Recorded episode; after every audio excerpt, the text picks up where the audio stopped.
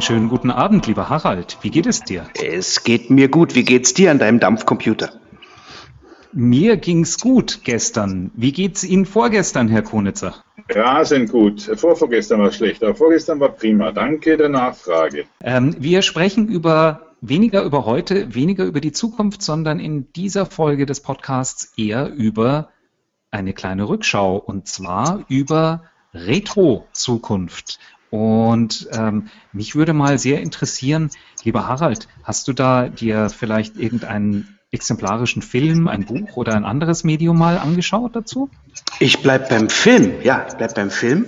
Und zwar nicht das, was man normalerweise erwarten würde, sondern ähm, etwas vom guten alten Rainer Werner Fassbinder. Genau, der Kokser mit der Sonnenbrille, der viel zu viele Filme gedreht hat im Jahr. Es gibt ein unglaubliches Elaborat von ihm in zwei Teilen, das Welt am Draht heißt, das eigentlich auf einer Kurzgeschichte aufbaut von Daniel F. Galloway und im Wesentlichen so ähm, die deutsche Version der virtuellen Zukunft zeigt. Also ähm, gestern war morgen ja heute äh, oder ist heute. Ähm, das ganze Ding ist 73 gedreht und zeigt einen, ein, ein Rechenzentrum, in dem ein Mord passiert und da wird irgendwann klar, also dem Helden, dem Stiller, große Andeutung auf, äh, auf Schweizer Autoren, ähm, dass dieser Mord von einem virtuellen Netz, das dort gehostet wird, äh, in der Realität passiert. Und irgendwann stellt der arme Kerl fest, hm, vielleicht ist die Realität, in der ich lebe und diesen Mord sehe, ja gar nicht eine echte Realität. Vielleicht bin ich ja auch nur eine Simulation. Und äh, das ist so die erste, die erste Zukunftsvision quasi, die, die aus deutschen Fernsehspielbudgets äh, und einer Kurzgeschichte in die Welt hinaus geschmettert wurde. Habt ihr das Ding schon mal gesehen? Nicht im Leben. Überhaupt nicht. Definitiv nicht. Weil zu dieser Zeit, als Fassbinder gedreht habe, war ich in Jules Verne Romane vertieft und habe geschaut, dass ich meine Portion Science Fiction in Form von Star Trek mir abhole. Und was ich da ganz spannend finde, ist, dass alle Geschichten, die dort passieren, also der Kommunikator, sprich das Smartphone, die U-Boote, sprich die Nautilus oder die Reise zum Mond in einer Kapsel, eigentlich alle so weit ausgestrahlt haben, dass wir heute ja wie soll ich sagen, das ist alles da, was die Herren sich gedacht haben. Und ich glaube, es existiert auch nur, weil diese Herren sich das vorgedacht haben. Und wir unsere Kinderträume erfüllt haben, ja, das ist schon, glaube ich, nicht von der Hand zu weisen. Das Interessante ist, bei diesen Filmen, eben Fassbinder, gibt es zwei Dinge, die im echten Leben nicht vorkommen.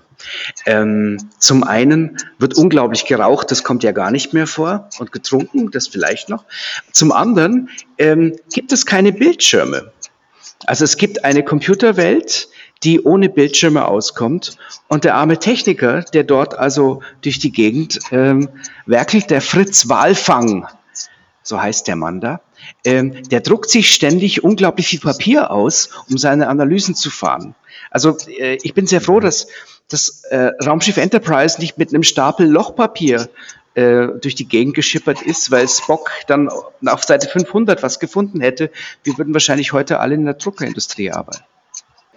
Äh, Herr Konitzer, kennst du, du kennst doch Fassbinder, oder? Ich kenne ihn äh, leider nicht persönlich, weil äh, ich hatte einen Interviewtermin äh, just an diesem Tag, als er aus dem Leben schied. Bisschen komisch, oh. aber eigenartig. Aha. Ja. Wo waren oh. Sie denn genau, als er, aber lassen wir dieses Kriminelle. Ähm, nein, das, das Spannende. Nein, ich, bin, ich hatte ein Alibi, ich hatte ein Alibi. ähm, nein, das Spannende an diesem, an diesem Film, den, der wahnsinnig gelobt wird, den ich grottenschlecht finde in, in mancher Hinsicht, aber das ist meine eigene Meinung, ist ja, äh, dass er ja nochmal quasi ein Pendant hat mit 13th Floor und eigentlich dann später auch Matrix nichts anderes macht. Und lustigerweise ist die Verbindung zwischen beiden zwischen beiden Welten ähm, ganz eigenartig gelöst, denn es gibt ja 1973, also vier Jahre vor Star Wars, ähm, gibt es ja noch keine Modems in der breiten Bevölkerung verankert. Es, es gibt zwar schon diese Übertragungsprotokolle, aber es gibt noch keine Modems.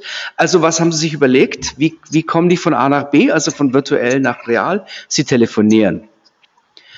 Was nicht so falsch ist, weil letztendlich wird ja, wird ja das Telefon äh, äh, durchaus später dann genutzt zum Datenübertragen. Aber dort wird einfach angerufen, dann macht es plopp und dann ist man in der anderen Welt. Und da kommt man dann plötzlich auf die Idee, ja, so könnten es ähm, die Gebrüder, wie heißen sie, Wachlowski, auch gelernt haben. Ja. Ähm, und deswegen Wachowski, Wachowski, zumindest eine Schwester, ein Bruder heute. Ähm, ähm, so könnten die es auch gelernt haben, dass die da überhaupt reingekommen sind, die virtuelle Welt. Also was ich sagen will, ist, äh, Zukunft wird sich zum Teil schon so vorgestellt, wie sie dann auch tatsächlich stattfinden kann. Aber sie besitzt gewisse Irrwüge, die heute durchaus eine Komik haben. Die lustigste Lösung, die ich ja jemals gesehen habe, war natürlich äh, Raumschiff Orion, damals faszinierend für mich. Äh, damals habe ich es nicht gesehen, letztlich nur in äh, abgebrochene äh, Duschköpfe oder in, in Wasserhähne reingesprochen haben und ähnliche Dinge aus dem, äh, aus dem äh, Zimmerzubehörhandel damals verwendet haben. Äh, es war bloß damals schon spannend zu sehen, wie Kommunikation jenseits des Telefons funktioniert, also über Bildschirme und ähnliches. Und das war ja der große Traum damals, dass man nicht telefoniert und äh, anonyme Menschen hat, sondern den Menschen vor sich hat, also sozusagen ein äh, vorhistorisches Skype-Erlebnis. Äh, ich habe damals immer so lachen müssen oder grinsen müssen, weil das äh, immer so, ähm, jeder hat dort gesprochen, als wäre ein Pfarrer auf der Kanzel und nicht jemand, der einfach mit einem anderen reden will. Das mhm. hat mich damals schon schwer verunsichert. Äh, ich glaube, das hat auch viel dazu beigetragen, dass diese nie wirklich ernsthaft verfolgt worden ist damals.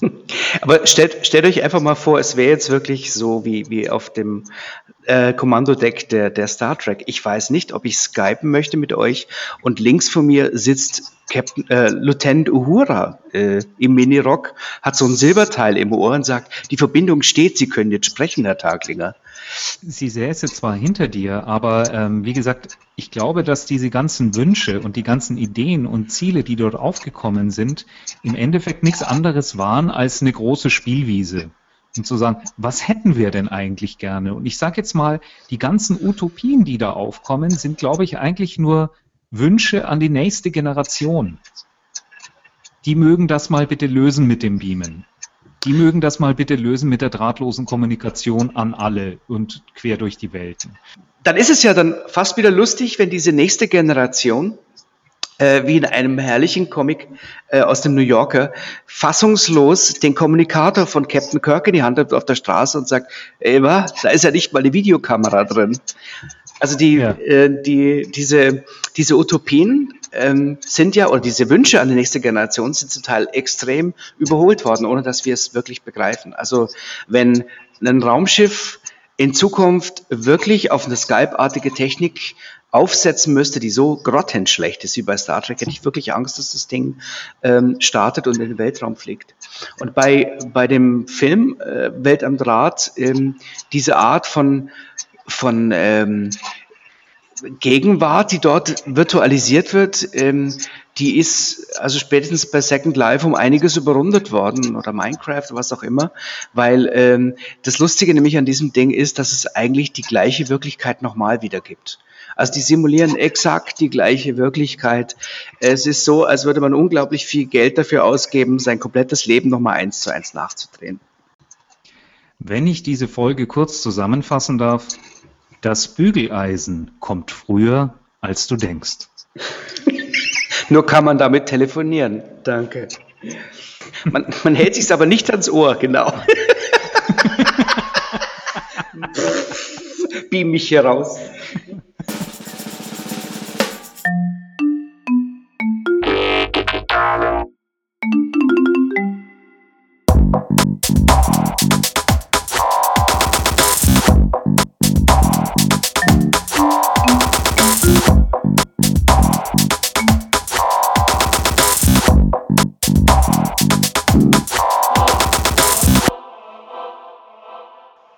Frag mal, ist eigentlich irgendjemand, der hier einen Blinker hat? Das ist das Netz von Michael.